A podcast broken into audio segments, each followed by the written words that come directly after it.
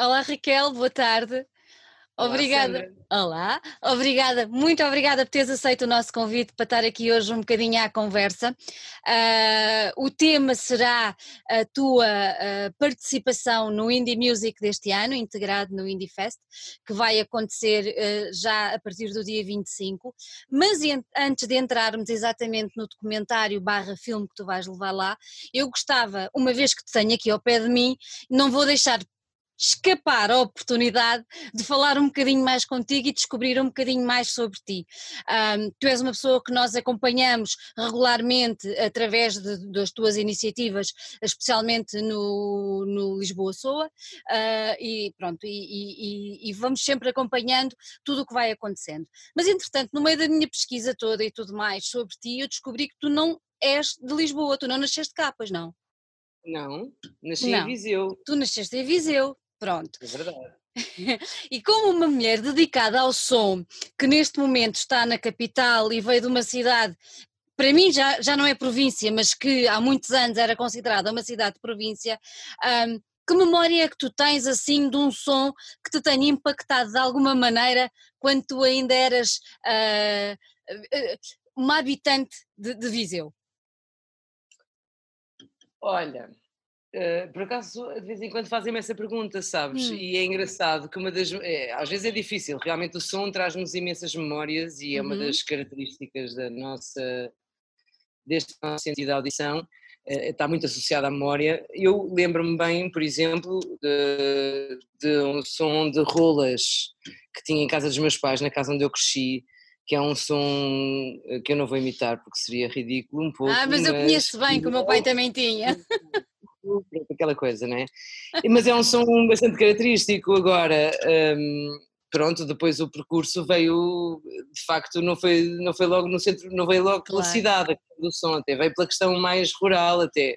Mas pronto, são, eh, são outras conversas. Olha, e quando vieste depois para Lisboa, adaptaste bem ao som da capital? Que parte do Sim, princípio que é bastante quando cheguei a diferente. Lisboa, olha, quando cheguei a Lisboa já tinha vivido no Porto vários anos, já tinha Uhum. vivido até em Paris e em Barcelona, foram as cidades lá fora onde vivi há algum tempo e na verdade sim, adaptei-me, eu acho que Lisboa tem, tem a questão da luz, mas também tem um horizonte acústico, apesar de, pronto, haver zonas que são complicadas como todas as cidades, hum, também tem uma, zona ribeirinha maravilhosa para... E para- acha- achas que esse som característico de Lisboa tem a ver exatamente com o Tejo? Poderá ter a ver com o Tejo ou não? Tem bastante a ver com o Tejo, tem bastante a ver com o Tejo, claro que sim, e com, com a proximidade do mar eh, e da, da, da costa, não é? Porque, pá, tu- pronto, no Porto isso também acontece, por acaso Uhum. Portugal é um país- muito privilegiado nisso, mas não é? Tu estás no meio da cidade e estás a ouvir gaivotas, pronto. Chegas a zonas super urbanas e ouves sons de buzinas de barcos e todas essas coisas, não é? mas consegues em Lisboa, Lisboa tem uma característica que eu gosto particularmente, que é essa questão dos bairros, não é? De haver bairros, eh, sei lá, Moraria, aqueles bairros mais típicos que apesar de agora estarem se calhar, agora, agora, agora exatamente agora não estão, mas até há uns meses atrás estavam super eh, Lutados. turistificados e lotados de pessoas e tal, mas, mas de facto com menos carros, pronto, os Uhum. carros são, são aquela, aquele Uhum. som uniforme que, que Uhum. predomina e pronto. e- Olha, e o teu, e o teu interesse eh, académico pelo som começou quando? O que é que levou a esse teu interesse pelo som? Olha, exatamente, era isso que eu estava a tentar, pronto, era isso que eu Uhum. estava a dizer, ou seja, não veio pela questão urbana, na verdade, a verdade é que eu tinha um, tive um projeto eh, mais ou menos em 2002, 2003, por aí, 2004, com o Tiago Pereira, que tem hoje a música portuguesa a gostar dela própria, portanto, ele foi pelo som mais etnográfico, mas nós tínhamos um projeto de recolhas etnográficas e eu estava a fazer um mestrado na altura e a questionar-me um pouco eh, sobre o que é que eu queria investigar. Queria que fosse uma coisa que me ligasse aos lugares, porque eu gosto, lu- gosto de, de conhecer lugares, gosto de conhecer pessoas, gosto de estar ligada, não, não sou uma pessoa de, de estar fechada numa biblioteca, por exemplo, embora tenha acontecido imenso, na verdade. Mas pronto. Mas eh, na altura estava a fazer mestrado, andava a fazer esse projeto. Pá, o projeto aconteceu em Trás-os-Montes, aconteceu no Douro Litoral, aconteceu em Uhum. várias eh, zonas remotas do país. e comecei a pesquisar um pouco sobre identidade acústica, de, pá, porque comecei a, a pensar que Trazes Montes soava de uma maneira, o Dor soava de outra, que havia sons que eu achava que eram identificativos daqueles lugares para onde estava a passar. E até vinha mais sobre a questão humana, não é? Porque tinha uhum. este lado um bocado etnográfico, de recolha de tradição oral, e descubro a disciplina de ecologia acústica, e, uh, que é uma disciplina que nasceu nos anos 70 no Canadá, uhum. uh, sobretudo pelas mãos e pensamento do, de um compositor chamado Murray Schaffer, que é um pouco, vá, diria, diria o mentor desta disciplina, e criou o World Soundscape Project e eu comecei a ler uma série de coisas e uh, estava longe de imaginar que depois iria dedicar tanto tempo e tanta coisa que faço relacionada com este tema, mas sim, foi, aconteceu um bocadinho assim uhum. e, e, ainda bem. Pronto. Até porque foi a tua tese de mestrado, não foi? Foi o tema. A tese de mestrado foi sobre ecologia acústica e depois eu tinha sempre a ideia, porque eu queria fazer mesmo um estudo de caso. Uhum. E o meu orientador, que é o professor Bragança Miranda, dizia-me, olha, isso é mais, isso é doutoramento. E eu que nunca tinha imaginado na minha vida fazer carreira académica, não era uma coisa que eu tivesse uh, um, pronto, quando acabei o mestrado li bastante, né, aquela, destas coisas mais introdutórias, no fundo é um bocadinho uma introdução uhum. a esta ideia de, do som nos afetar e, e, ser fundamental na forma como nós nos relacionamos com o mundo, com a vida, com, uns com os outros, etc. Um, pronto, a minha ideia para o doutoramento já era um estudo de caso relacionado com a paisagem sonora de Lisboa. Fiz uma análise comparativa entre os dois bairros e depois ao mesmo tempo fui fazendo uma série de outras coisas paralelamente que acabou uhum. por, eh, enfim, tornou-se um polvo, digamos, polvo. de certa forma. Sim, toda a tua atividade está relacionada com o som, mas nesta especificidade muito, muito característica do som com as pessoas e com os lugares. Há uma, há uma frase do, do John Cage que é, eu vou ler, porque senão baralho-me toda, pensávamos que o silêncio existia, mas ele não existe. Tu concordas plenamente com isto que ele diz? Sim, ele, ele diz isso uh, precisamente porque há uma história bastante conhecida que é uh, John Cage teve, entrou numa câmara anecoica. Uma câmara anecoica existe uma no técnico, é uma experiência que eu recomendo. Um, é uma sala completamente à prova de som. Uhum. E ele uh, esteve nesta câmara anecoica um determinado tempo e começou a ouvir os sons das suas, das suas, da circulação sanguínea, o som do bater do coração, os sons do corpo. Do corpo. Aquilo uhum. estão mascarados por outros, não é? Uh, mas pronto, isolando todos os outros, tu nunca terás silêncio, não é? O silêncio é, uma, é quase só possível na morte, na morte. não é? Enquanto, enquanto há vida, há som, sempre. E portanto, sim, concordo. Olha, e, e a, a, a, não existência do silêncio, não é? A não existência é importante para ti? Uh, uh, sim, uh, sei lá, não é que eu não gosto, eu gosto imenso de, de, de contemplação uhum. e, de poder perder-me no horizonte. E quando eu falo em horizonte, falo tanto visual como acústico, não é? Exato. De, de deixar-me estar por exemplo, eu sou mãe, não é? tenho, tenho filhos, no meu dia a dia é quase impossível. Se há coisa que eu sinto falta muitas vezes é de. Talvez todos eu preciso de silêncio. Tu já sabes que não consegues esse silêncio absoluto, mas um certo horizonte, percebes? De, de, de audição e de olhar também. As duas coisas são. Achas, achas, achas, que esse silêncio que nós precisamos, como quebra na nossa rotina, serve um bocadinho para limpar até a nossa cabeça para estarmos alerta a outros tipos Ai, de som? Sim, sim, sim.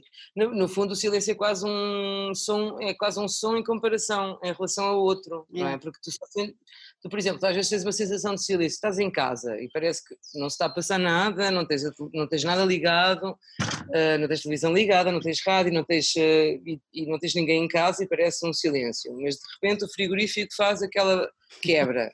E aí tu sentes que havia aquele som, não é? Que é de uma baixa frequência não, não estás muito atenta, mas que está lá e que está ali a, a mexer com as tuas vibrações e com o teu corpo e com o teu organismo. E, e, portanto, no fundo, o silêncio é quase uma vírgula, vá, eu diria, um som e outro. Yeah.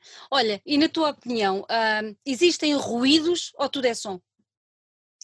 Uh, opa, existem, eu, sou, eu sempre fui um bocadinho sensível à questão do ruído. Mas primeiro, sempre fui sensível à questão do ruído, incomoda-me em certas situações, uh, sobretudo porque a questão, o ruído, como sabes, é subjetivo, aquilo que é Exato. não é para Era que eu te ia perguntar para ti o que é que distingue uma coisa da outra. Pronto. Uh, no fundo é um som que te incomoda. Exato. É? E o que te incomoda a ti não me incomoda a mim e vice-versa e somos todos diferentes ainda bem, pronto. Mas, mas uh, eu acho que na questão do ruído há uma questão de relacionamento com o outro. Uhum. E, e, tu não entenderes essa, esse respeito do espaço do outro é muito refletido na questão do ruído que nós fazemos. Sei lá, é uma coisa que eu tento incutir aos meus filhos. Às vezes sou um bocado chata. Não vamos estar no restaurante com eles a fazer uma grande barulheira, percebes? Eu prefiro não estar. Um, há muita gente que não, não, se preocupa muito com isso, com a sua imposição no espaço do outro, não é? O som, eu posso estar num quatro paredes e não, e não vejo nada à minha volta, mas o som entra, atravessa as paredes, percebes? E no fundo eu acho que uh, uh, a falta de respeito pelo espaço do outro é uma coisa que me incomoda muito. E, a nível de ruído incomoda-me profundamente. Depois, claro, que há coisas sei lá, eh, olha, lembro-me de uma vez entrar num restaurante em Lisboa, ali na zona de Saldanha, eh, uma hora de almoço, do género vou ali comer qualquer coisa, e o restaurante era enorme e tinha um aquário, uhum. sem peixe, sem água, sem peixe, sem nada, mas ligado. ligado. E aquilo emitia um som elétrico profundamente irritante. E, uh, o restaurante estava vazio e era gigantesco. E eu perguntei ao, ao, ao empregado de mesa: olha, não se importa, desculpe lá, é possível, uma vez que até aliás o aquário não tem peixe, não tem, não tem ali nada, não é possível desligar. E ele disse, não, são as ordens que temos. E lá emitiu uma luz que fazia parte do cenário da coisa. E eu, sim, mas olha, estar aqui a trabalhar com este som permanentemente, acredito que isto não, não lhe vai fazer bem nenhum, não é? E ele disse, pois, mas são as ordens que temos. E eu, olha, então não me vai levar a mal, eu vou-me embora. E se calhar seria de refletir o porquê deste restaurante estar vazio. É que às vezes as pessoas não pensam nisto, mas é universal. Exatamente. Não é preciso. As pessoas pensam que o som é uma coisa muito hermética, muito técnica, muito não sei o quê, mas não, é universal. Qualquer pessoa consegue entender isto que eu estou a dizer. Mas pronto, sei lá. Olha, tu és casada com um dos nomes maiores para nós da, da nossa música nacional e eu quero te uhum. perguntar uh, a, a música, a música nunca é ruído ou também pode ser ruído? Ai, a música é um imenso ruído. é. Uh, uh, uh, pronto, já não vou falar de gosto musical, não é? Porque não tem pois, isso aí. Agora, há situações em que de facto não há necessidade de música e tu não precisas ter sempre, pá, sei lá, estou a pensar numa esplanada, à beira-mar, estou a pensar em determinadas circunstâncias uhum. Que as pessoas acham que acrescenta e diminui, na verdade. Aí torna-se ruído. E há uma omnipresença, tu vais, eh, sei lá, as pessoas gostam imenso. Eu, lá está, eu estou a tentar não entrar na esfera do gosto, uhum. é? porque, sei lá, tens o Natal, não é? Em que tens as ruas cheias de músicas de Natal em é, é loop, não é? Às vezes emitidas por uns sistemas de som péssimos que já por si só. São ruído. Mas as músicas de Natal. Uh, uh, enfim, é óbvio que isto é tudo um incentivo ao consumo, não é? O som também há muita manipulação na questão sonora, é preciso entender isto. As lojas com música.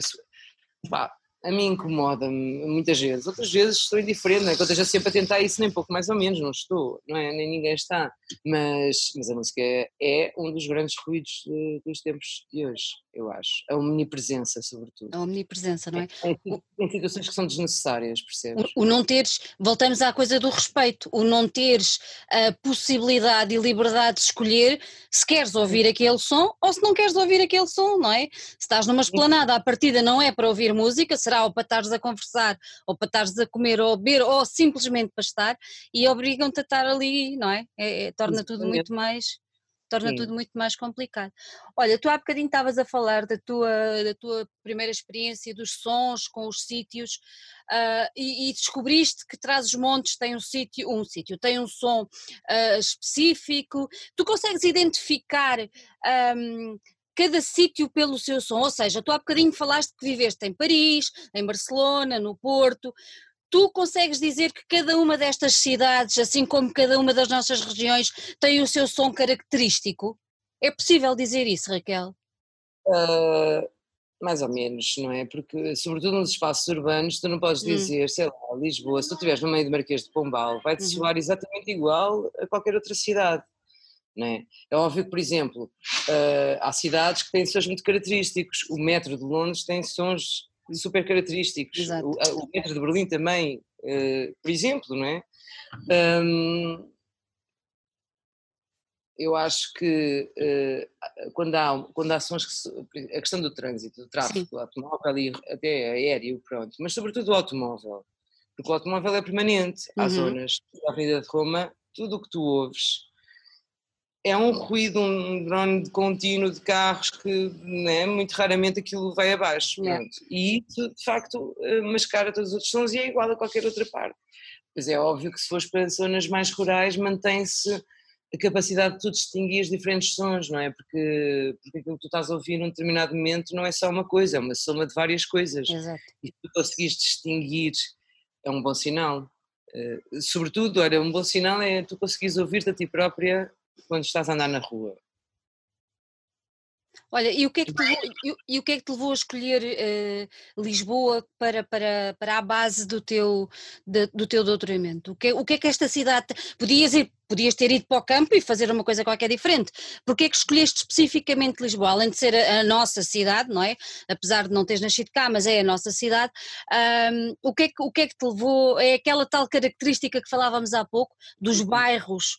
Uh, sim, sim Uh, uh, primeiro porque vivia em Lisboa e era definitivamente mais prático. Claro. E eu, uh, nessa altura eu acho que quando comecei a fazer o doutoramento já tinha percebido que iria, pá, estava já bastante fascinada com esta área e, e, pronto, e queria fazer um estudo de caso. É uhum. óbvio que vivia num determinado local facilita não é?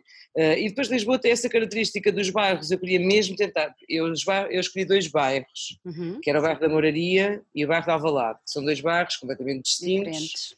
e eu por acaso na altura até vivia em Alvalade, e, e, e, bastante diferentes. A Moraria, por exemplo, tem sons completamente característicos, quase de, de, zonas que podiam ser rurais, até de aldeias, não é?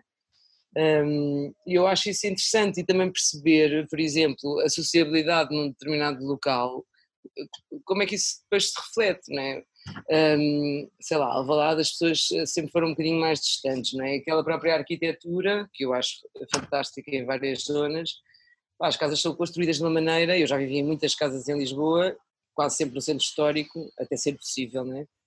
Um, uh, eh, um, e é uma característica muito, muito própria dessas, desse, de, das prédios em Tabique, por exemplo, tu estás na tua cama e estás a ouvir o vizinho de baixo a ressonar, não é? Isso em Alvalade não acontece, os prédios dos anos 50 têm paredes largas e apesar de passar ali o aeroporto, do aeroporto ser muito próximo, eu pessoalmente não. nunca tive grandes problemas com isso. Uh, e a moraria, por outro lado, andas na rua e tu ouves as pessoas a discutir dentro de casa, há aquela a intimidade passa para a rua, percebes? Que é uma coisa que eu acho tem assim um lado também muito do sul. Um, muito italiano, não é? Também, sim, sim, sim. De sul mesmo, não é? Uh, e isso eu acho interessante esse contraste. Pronto, e acho que em Lisboa consegues encontrar esse contraste. Uhum. Se calhar Olha, mais do que outras cidades com, com isto tudo que nos está a acontecer e começou a acontecer em março, uh, imagino que o som da cidade, pelo menos durante estes meses que tivemos que ficar fechados ou praticamente fechados em casa, o som mudou. Tu notaste isso? Notaste que o som da cidade mudou completamente com o confinamento a que fomos obrigados por causa da pandemia? Opa, e, e, olha, primeiro é preciso salientar uma coisa. Atualmente, neste momento, desde há três anos, eu uhum. não estou a viver em Lisboa, estou a viver na margem sul e vivo numa zona que é bastante tranquila, ali na zona da Fonte da Telha e não sei o quê, portanto, pá, na verdade ali a paisagem sonora daquela, da minha zona não, não mudou assim. Não mudou nada, pois. Mas fui algo, como vou regularmente e fui algumas vezes a, Lisboa até por esse motivo, um, e é óbvio que mudou, não é? De repente as pessoas e de facto uma coisa que eu achei extraordinária é que de repente, se calhar até foi uma das coisas que as pessoas mais falaram, é daquilo que de repente começaram a ouvir pássaros que nem sabiam que existiam, que nem sabiam que andavam por ali. Exatamente. Uh, e ouviam, percebes? Uh, pronto, aumentou o horizonte acústico. Porquê? Deixaram de haver carros, deixou de haver uma multidão na rua, mas sobretudo os carros. Uh, pronto, que é, que é assim uma grande massa de som que nos, que nos mascara todos os outros, não é? E portanto, sim, claro que mudou bastante. E aliás, há imensos projetos a, a decorrer neste momento uh, relacionados com isso, imensos. Achas, achas que o som ou a falta dele pode impactar o cotidiano das pessoas? Ah, completamente, mas, mas mesmo muito. E mais, uh, uh, não é só na, na, qualidade de vida, na qualidade de vida é uhum. notório. Uhum. É evidente que tu vives numa zona industrial com fábricas e com carros e com. Ou se vives por cima de uma paragem de autocarros, a tua qualidade de vida diminui imenso imenso. E toda a gente sabe isso, porque se tu não, por exemplo, é tão simples quanto isso, se não conseguires dormir, uh, a tua qualidade de vida está logo absolutamente diminuída, não é? Um, mas, mas nem, nem é só isso, não é? Hum. Uh, uh, é impactante a nível de, de, da saúde física mesmo. Aliás, em Portugal existe um, um que eu acho também um, um tema importante de falar, se calhar não é falado tantas vezes quanto devia, uhum. mas existe, surgiu nos anos 70 em Portugal uma, um grupo de investigação médico que investiga uma doença chamada vibro, doença vibroacústica, que tem mesmo a ver exatamente com a exposição prolongada a ruídos de baixa frequência, que acontece em tudo o que seja mecânico e, e, e não só, mas sobretudo nos sons mecânicos, e que pá, podem provocar problemas como ataques, eh, problemas cardíacos, problemas de epilepsia, problemas, imensos problemas, e as pessoas, a última coisa que vão pensar é porque, porque, porque estão, sei lá, por cima de uma paragem de autocarros, né? vão pensar em tudo menos naquilo, mas é de facto, está, há imensos estudos sobre isso, portanto acho que é um tema que deve ser cada vez mais falado. Uhum. Porque as pessoas não têm noção do impacto que o som tem na sua vida, pois não? Não, tem. Acho que as pessoas têm noção cada vez mais. Eu, quando comecei a, pronto, a investigar esta área, uh, era, parecia tudo muito mais exótico hum. quando, hum. lá, quando falava em ecologia acústica e não sei o quê. Não é uma coisa. Os próprios, a própria ecologia, quando surgiu, os problemas do ambiente e não sei o quê, também parecia um exotismo e hoje é absolutamente implementado e aceito como disciplina, não é? O mesmo com a ecologia acústica, portanto, um, eu, e eu acho que as pessoas têm vindo a compreender isso cada vez mais. Olha, em Lisboa, não sei se te recordas ou se acompanhaste, há cerca de um ou dois anos, foi há um ano, precisamente há um ano, porque lembro-me, foi na altura dos Santos, portanto, foi bem em maio de 2019, até surgiu um movimento de cidadãos uh, incomodados com os sons permanentes de entretenimento, sobretudo uhum. isto, discotecas ao ar livre, um, na cidade de Lisboa, que cada vez é maior esse tipo de problema, não é? E, e, foi, e, e, foi criada até uma página de Facebook sobre esse, que está com, sei lá, já nem, já nem acompanha, já vai com milhares de seguidores e pessoas que permanentemente uh, debitam queixas de, de, dos problemas que têm na vida diária relacionada com o ambiente sonoro em questão. E tu achas que já... existe? Diz, diz, diz. Mesmo politicamente, acho que cada vez é a consciência é maior. Eh, eh, porque, porque a própria Organização Mundial de Saúde já reconheceu o ruído como um agente de doença e como um dos grandes agentes de doença do nosso tempo. E, e a, pá, a, União Europeia tem vindo a implementar diretrizes e cada vez mais eh, este tema está na agenda política. Uhum. Era importante, não é? Importante os responsáveis municipais sim, e planeamento.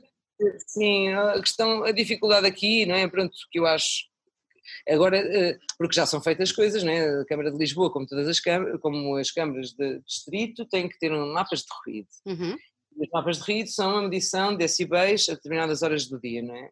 Hum, mas adicionado a isso, o problema não é só uma questão de volume, eh, eh, é uma questão muitas vezes que tem a ver com coisas bastante subjetivas até, que tem a ver com, com com a tua, o teu grau de incomodidade e com a capacidade que tu tens de lidar com determinados sons e porque é que aquele som existe naquele espaço. Há uma série de, de, de questões mais ligadas a, a, questões diretamente relacionadas com as ciências sociais e uhum. humanas, uhum. têm que ser cada vez mais pensadas, ou seja, não é tanto diminuir os níveis do ruído, é por um lado, mas é sobretudo uh, uh, e melhorar ou uh, aumentar aquilo que existe de positivo. Portanto, há, há um lado de, de, de, aquilo que é positivo numa paisagem sonora que deve uhum. ser um, estimulado e entendido. Isso devia levar a uma, uma, certa obrigação de um trabalho conjunto de várias entidades, não achas? Para no, não é? Sim, é pluridisciplinar, completamente. É? Tu devias uh, uma equipa de, para pensar estas questões na cidade, uhum. para além de, pronto, dos, plane, dos, dos gestores uh, urbanísticos e dos políticos, tem que, é importante que existam pessoas da geografia, da, sociologia, da uhum. arquitetura, uhum. uh, de várias disciplinas, uh, para poder pensar o que é que cada uma pode contribuir para um determinado planeamento que seja mais aceitável a esse nível. Uhum. Olha, e diz-me uma coisa, quando é, quando é que hum, te deu vontade, ou quando é que tu percebeste que essa tua preocupação e esse teu envolvimento com o som podia tomar outro, outra roupagem. Ou seja, quando é que tu decidiste fazer o Festival Lisboa-Soa e porquê é que o decidiste fazer? Hum. Pois, olha, essa é uma pergunta engraçada. De facto, uh, olha, primeiro eu, pronto, como comecei a investigar, não é? Eu não sou propriamente um, sei lá, não me considero, apesar de estar a fazer de facto um percurso académico também, mas não. És investigadora. É, sou investigadora, de facto. Mas comecei a ir a conferências e, e às vezes incomodava-me um bocadinho o papel da academia nestas coisas, porque isto é tão experiencial, tudo isto que estamos aqui a falar é uma coisa tão ligada à vida das pessoas. Yeah que é ótimo ir a uma conferência porque tu estás a ver o que é que o pessoal está a fazer e a pensar, a investigar e não sei o quê, e que imensa, imensa gente está a investigar som de, de diferentes lentes, um, mas é importante trazer isso para as ruas, percebes? E depois comecei cada vez mais a interessar-me pela questão da arte sonora. A primeira experiência que eu tive a ter como, pronto, organizar algo relacionado foi um outro projeto que eu tenho, que é o Invisible Places, que é um simpósio, uhum. mas que depois tem a componente de residências artísticas e de, pronto, e de, sei lá, de workshops e parte da educação auditiva, que eu acho fundamental. Um, pronto, e cada vez mais comecei a interessar-me uh, por este território da arte contemporânea que é a arte sonora, e a forma como te pode ajudar uh, uh, a estimular não só o próprio sentido, como uma atenção sobre ele. E, e pronto, e de facto tive essa primeira experiência em, em Visio e Visible Places, dentro dos jardins efêmeros, uhum. e, e, depois fiquei com vontade de continuar e, de continuar a fazer este tipo de coisas, e obviamente, mais uma vez, vivendo em Lisboa, um, pois era, era, era um, é engraçado que o, o, nome do festival era um nome que já há de tempo tinha na cabeça. Tínhamos fotografias que chamavam Lisboa Soa. Não sei porquê, estás a ver? É engraçado. e depois, eh, enfim, foi, foi bom porque apresentei o projeto à EGA, que a EGA que, eh, enfim, acolheu a ideia e desde então, pronto, tem acontecido. Olha, este ano vai acontecer também. Vai, maluqueira, mas vai. Eu ia te perguntar exatamente isso. Uh, de 24 a 27, o tema é a viagem, certo? E... Eu já explico melhor, sim, sim. Então explica, explica, é isso mesmo. É isso que eu, eu queria que tu me explicasse esta grande viagem que vai ser. Ok, o Lisboa Soa 2016, este ano é a quinta edição. Uhum. E nós este ano, a convite da, da Câmara Municipal de Lisboa, Espaços Verdes, uh, estamos integrados na Capital Verde. É uma conversa que já estávamos a ter há, há imenso tempo e, e, estava planeado todo um festival completamente diferente do festival que vai acontecer. Primeiro, era, nós normalmente ocupamos um espaço e dentro do espaço procuramos criar uma experiência dentro daquele espaço, percebes? Que é uhum. fomentado pelas instalações sonoras e depois performance ao fim do dia, muitos workshops, etc.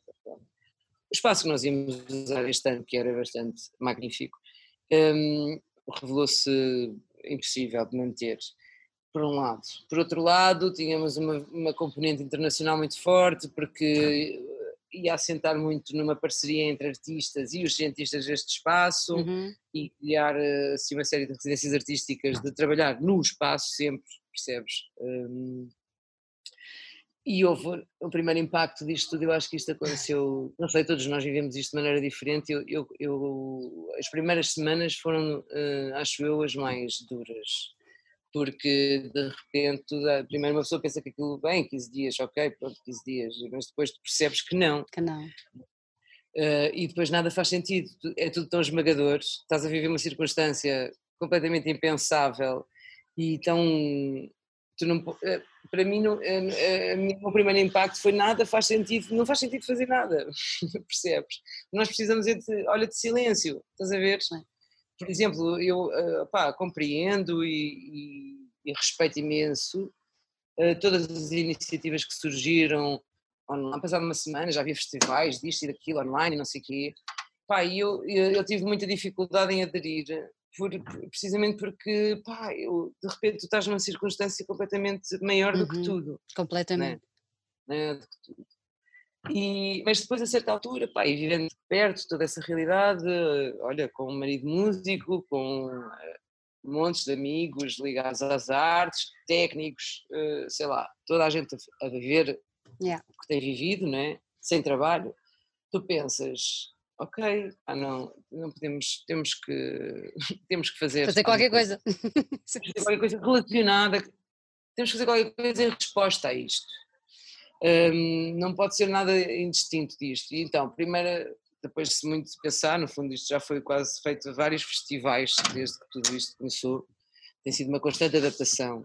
Acho que qualquer pessoa que a tentar fazer um evento, digamos, percebe o que eu estou a dizer, uhum. porque pá, estou sempre a mudar e é uma adaptação constante, mas um, pronto, depois de primeiro dessa, desse pensamento do cancelamos, não cancelamos, a primeira ideia foi um open call. Eu, eu, eu olha, no Invisible Place é, tudo é por open call. Open e eu, uh, é um sistema que eu gosto mesmo muito porque pá, nós não podemos, eu estou sempre a investigar, estou sempre à procura, e estou sempre a tentar mais atenta possível e estou dentro deste caminho, não é?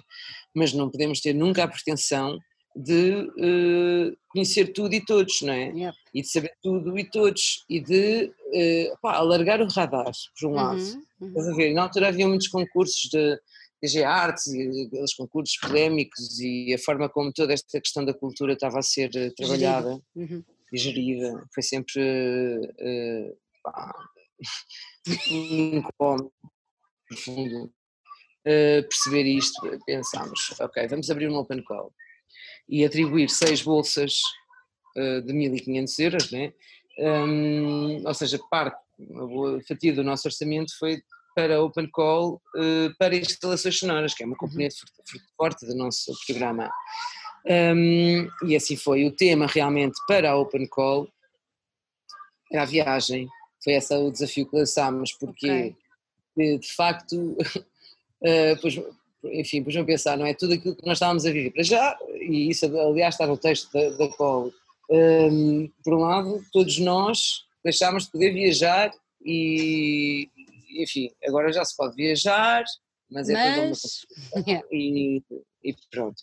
Ou seja, a viagem foi uma coisa que foi a primeira, uma das, das coisas que ficou logo uhum. interrompida, né? por um lado. Assim, por outro lado, uh, se nós pensarmos em termos de questões ambientais, que é o nosso foco e é sempre o nosso foco, um, todo, nosso, todo o sistema de transportes, todas as formas que nós escolhemos para viajar, são profundamente uh, impactantes na questão ambiental, não é? Pronto, se calhar até das coisas mais impactantes. Mais, um, por outro lado. E depois também porque uh, o ato de escuta, de escuta mesmo, uh, né, aquele ato em que tu estás aberto à escuta do outro, do, do mundo à tua volta, isso também é em si próprio uma viagem. Claro. Um, portanto, há montes de um, significados aqui na ideia da viagem, mas isto foi um tema que lançámos para a Open Call, uh, que está também relacionado com a questão ambiental, que é o nosso foco. Este ano, uh, uh, eu diria, o grande chapéu é mesmo a que é que a Cidade Verde, Lisboa, foi eleita capital verde uhum. da Europa. muitos de nós podemos ter críticas em relação a isso. eu acho que Lisboa um, tem que ser repensada. Se calhar agora é uma boa oportunidade uma boa, para pois, isso. Exato. mas também uma das coisas que eu li profundamente a candidatura de Lisboa à Capital Verde e os diferentes tópicos que foram uhum. chave nessa escolha e, e, e, Lisboa optou e bem eh, por falar em evolução e não como dados estes tópicos, estes temas-chave que são aquilo que garantiu a Lisboa esta distinção da capital verde, é, isto é uma evolução, não é? Portanto, é importante criar consciência, é uhum. importante uhum. mudar hábitos, criar consciência, mas isto é um nível global, não, não é só. Percebes? Não, é, claro. não é só. É sobretudo a nível global e político. Olha, a pandemia veio demonstrar bem essa necessidade de sermos é. globais a este nível, não é só a nível de, de outros níveis, não é? Mas de ser. Olha, uma das, é, uma das coisas que eu acho que a pandemia mostrou muito é que nós de facto estamos mesmo todos ligados, todas as nossas eh, atos de repente uh, é uma cadeia, não é? É uma cadeia. Estamos. É. É, completamente. Olha, SOA é também o nome do documentário que tu vais trazer agora ao, ao Indie. Eu queria que nos explicasses como é que surgiu o projeto e qual é o conceito uhum. em que tu baseaste o, o documentário que vais trazer. Olha, eu ao longo dos anos, também porque tenho feito várias coisas em relação a isto, um, criei, eh, sei lá, uma rede de amigos até, eh, em vários casos, de pessoas que estão ligadas a esta área, uhum. várias partes do mundo. Portanto, eu como até cheguei ao som, mas comecei no vídeo e sempre gostei de fazer documentários, toda a minha, todo, desde, desde o início eh, gravei inúmeras entrevistas com pessoas desta área, de várias pessoas eh, pá, super conhecidas e referências internacionais uhum. desta área, fui gravando imensas ao longo dos tempos, continuei a gravar. Um, sempre tive, eh, em 2005, 2006, terminei em 2008, em 2008 apresentei o meu primeiro documentário sobre este tema, chama-se Soundwalkers, está completamente gratuito na net, é visível na, na, internet, na altura pus na íntegra lá, Uh, apresentei num, pela primeira vez no Festival de, de, Arte Sonora e Música Experimental em Miami. Miami, exato.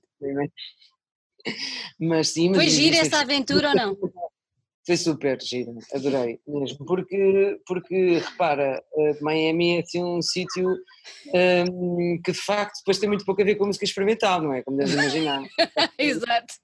As praias e o festival acontecia num liceu Uh, pá, para lá de tudo, né? tu vais passando pelo, pelos corpos todos super trabalhados, o pessoal sempre a fazer desporto e não sei o quê, depois chegávamos ali ao nichozinho. Muito engraçado, pronto, foi, não, foi engraçado essa, essa história, pá. Mas o Sandalcas para mim nunca foi propriamente uma coisa acabada. Eu sempre tive essa ideia, eu tive sempre a ideia de fazer de, de, de, fazer documentários sobre som, de ir fazendo uhum. diferentes tópicos, porque no, não, o som não se esgota nisto, sei lá, há tantas disciplinas a trabalhar com a questão sonora.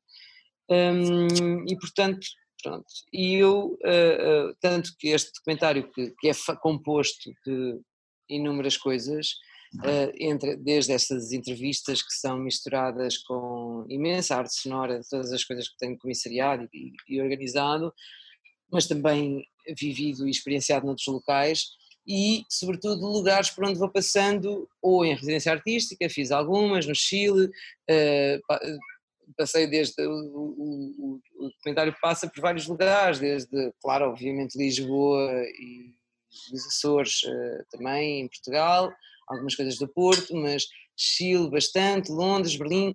Um, cidades por onde fui passando e onde passei tempo em residência a gravar uh, passeios sonoros, a gravar, uh, sei lá, várias coisas, que é, isso que, que, é isso que é feito o filme. Mas paralelamente a isso estou a terminar uma série que será depois transmitida pela RTP2 no próximo ano, cinco episódios, onde abordo vários temas que eu acho uhum. Fascinantes. Então podemos dizer que o documentário é quase assim um, um, episódio piloto da série que depois vais trazer não, são coisas diferentes, são linguagens diferentes. diferentes. A série é mais.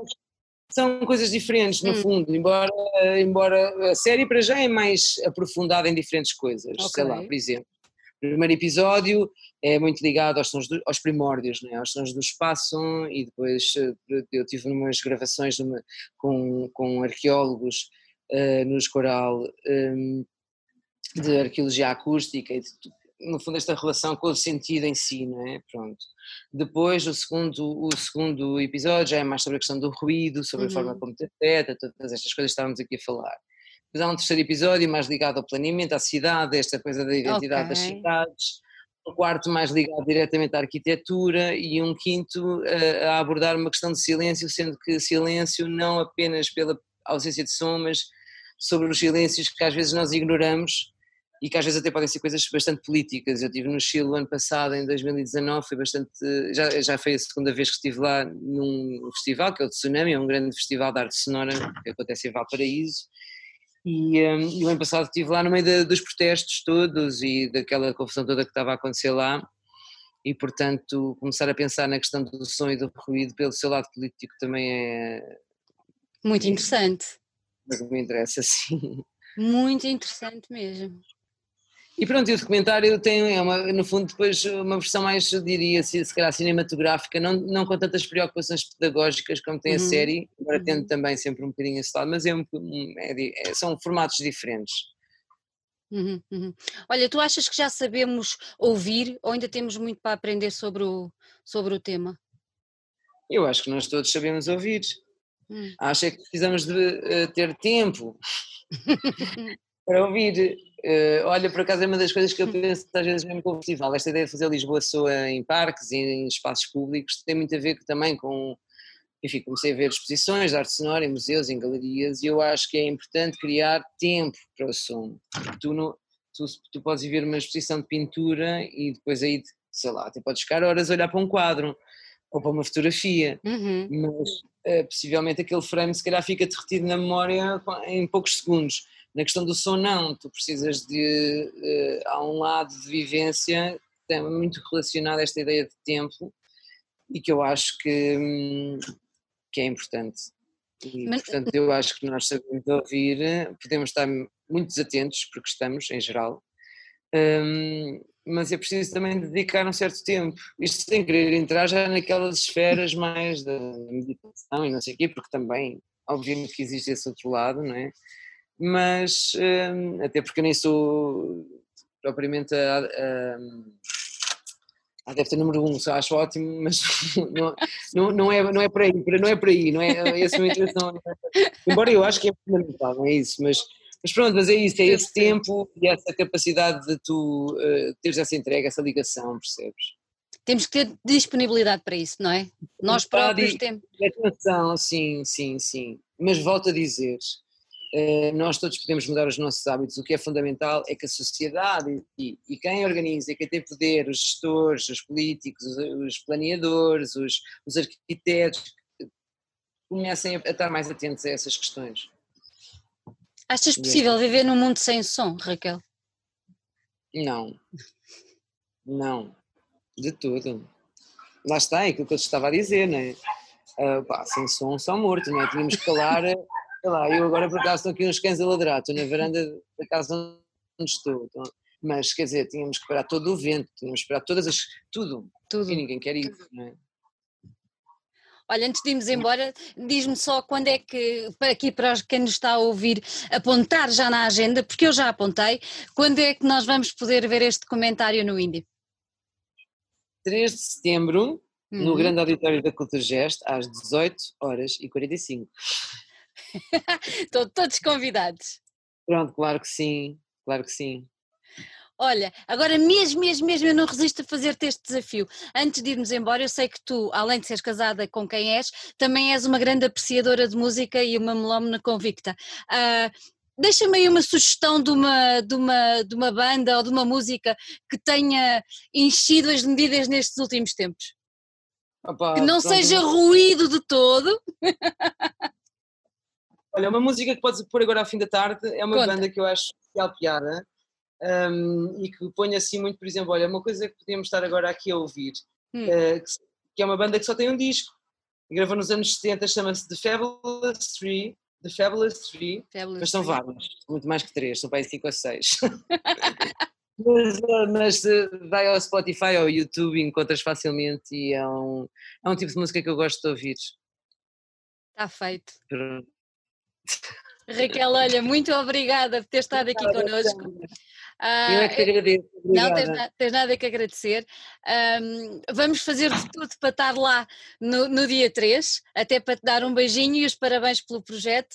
E, e olha, e corra tudo bem e desejo-te umas belíssimas férias também, também bem as mereces. Vamos acabar, mas olha, muito obrigada, Sandra, e para ti também, tudo de bom, obrigada. Obrigada, Mesmo. minha querida, um grande beijinho. Igualmente, obrigada. Beijinhos.